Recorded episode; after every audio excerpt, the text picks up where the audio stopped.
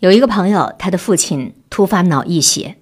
昨天呢，我去医院探访，发现这个三十七岁的老爷们儿正躲在医院的一个角落里失声痛哭。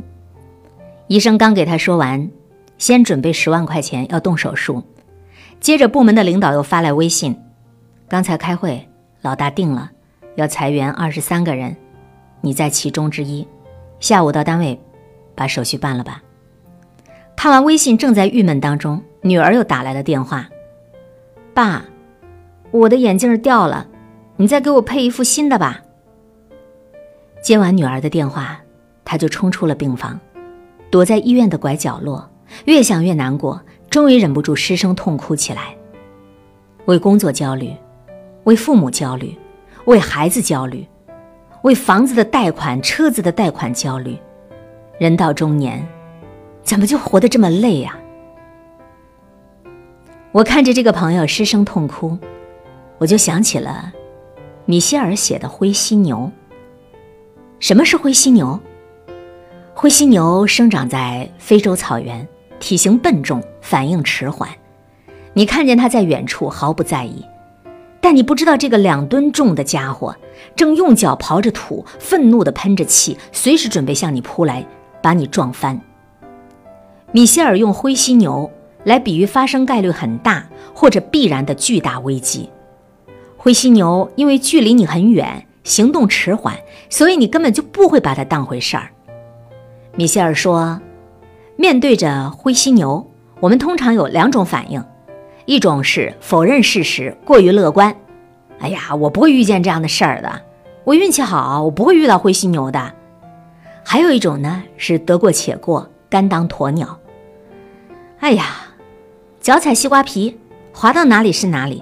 等灰犀牛来了再说呗。船到桥头自然直，我总有解决办法的。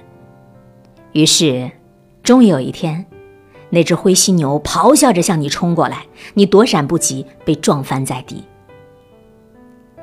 米歇尔说：“一个国家，一个城市，一个项目，一项决策，甚至是一个人，往往不是毁灭于我们平时看不见的黑天鹅。”而是毁灭于我们视而不见的灰犀牛。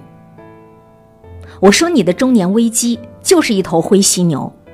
对于大多数人来讲，中年危机这头灰犀牛必然会在三十五岁之后猛然冲过来。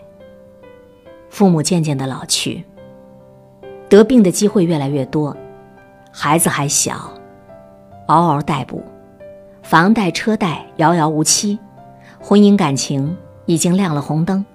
事业发展进入到了瓶颈期，你办公桌对面那个小年轻，已经进入了可以随时取代你的节奏。所以张爱玲这样说：“人到中年呐，人到中年的男人，时常会觉得孤独，因为他一睁开眼睛，周围都是要依靠他的人，却没有他可以依靠的人。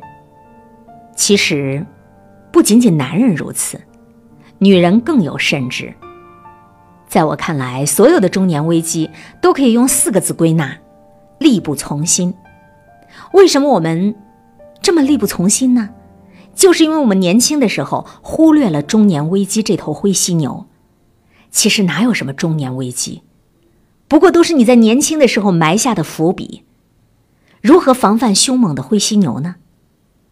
米歇尔说：“关注那些重要。”但是不紧急的事，在它变得紧急之前开始行动，做好迎接它的准备。所以，要想躲避过中年危机，二十五岁到三十五岁这十年是至关重要的。这十年当中，你得要做好三件事。第一件事，你需要找一家潜力股的单位，并且伴随它一起成长。我先来给你讲一讲。童文红的故事。九零年、九九年，马云创办阿里巴巴。两千年，阿里缺一个前台接待。阿里当时没有任何名气，很多年轻的靓妹对于阿里公司不屑一顾，大学生妹妹对于阿里更是嗤之以鼻。但童文红就认准了阿里，果断地进了阿里做了前台接待。当时跟着马云干的人不多，所以尽管是干前台。童文红也得到了百分之零点二的股份。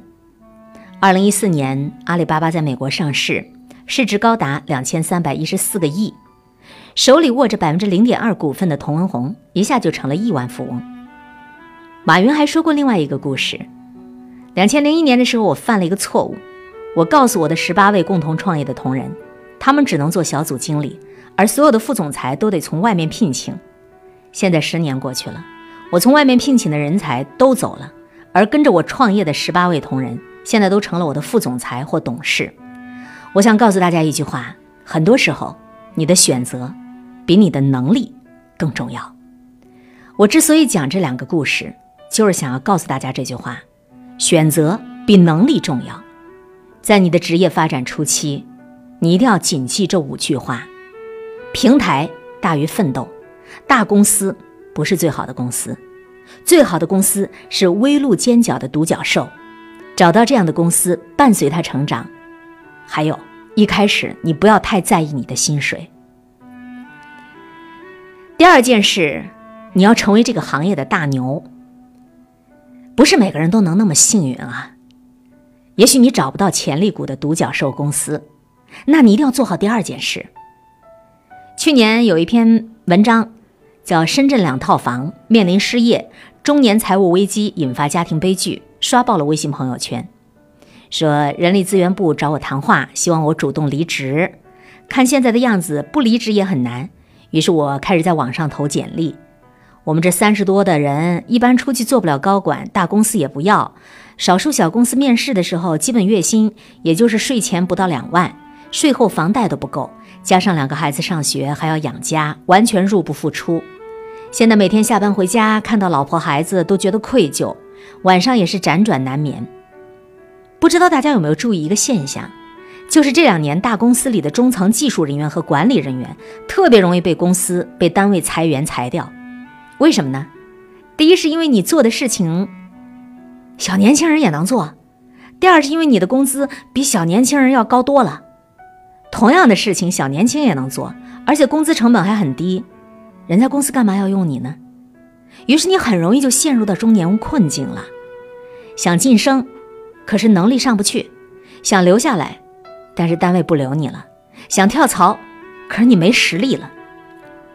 要避免这样的中年困境，你就一定得要提前做好第二件事，成为行业大牛。要学习如何成为行业大牛呢？第一，你要分清楚工作和职业。工作它就是你谋生的手段，管你一日三餐。一个单位给你一份工作，你好好的完成任务，他付你工资，然后就两清了。而职业，这是我们一辈子要从事的事业。比如你的目标是当建筑设计大师，那你就应该为此做一个长远规划。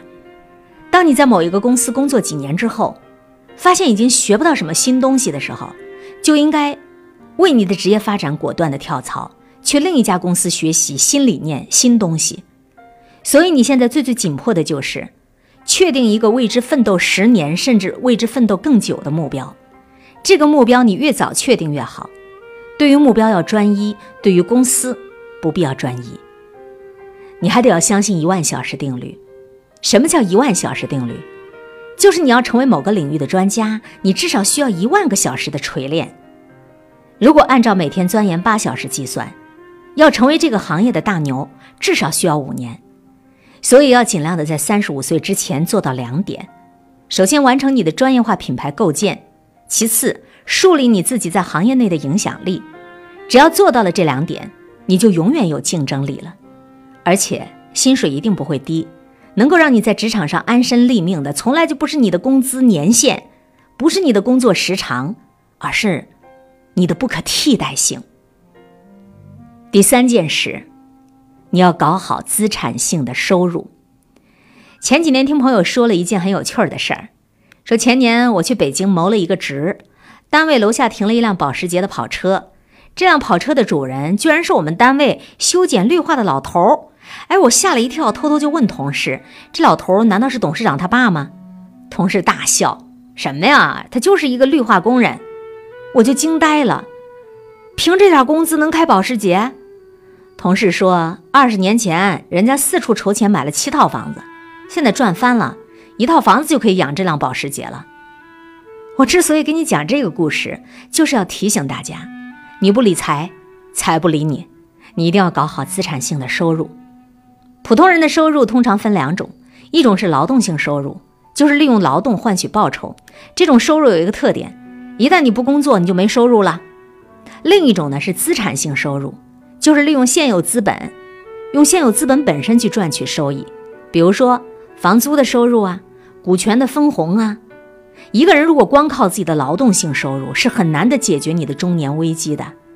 要想很好的解决中年危机，二十岁、二十五岁之后就要学会慢慢的从纯粹劳动性收入过渡到有一定比例的资产性配置。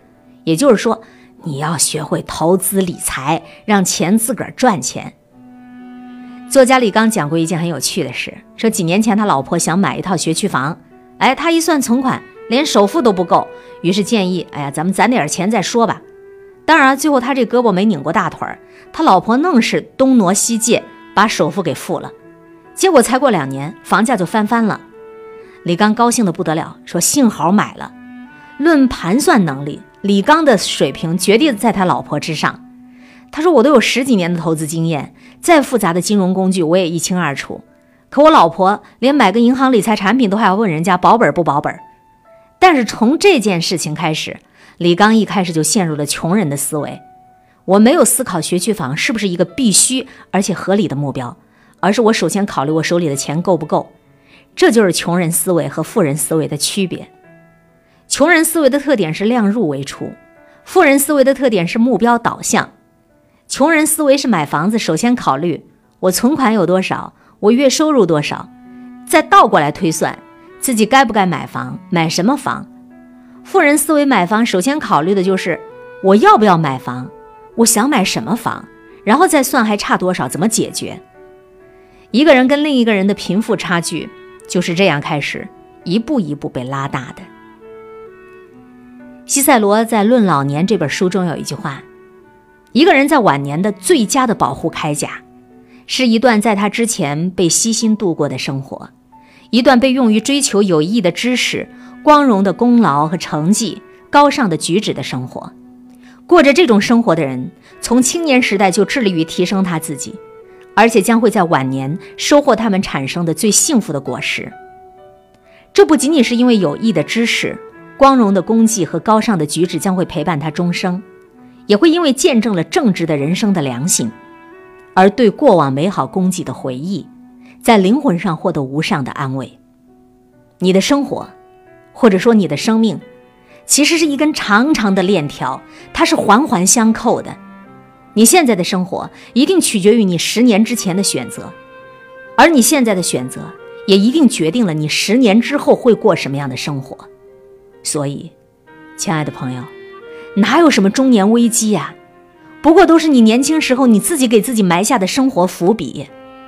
二十五岁到三十五岁，是一个人发展的关键时期，在这最具有决定性的关键十年，大部分的人在挥霍青春，在毫无知觉呀。是谁在敲打我窗？是谁在撩动琴弦？最爱九零九，一切刚刚好。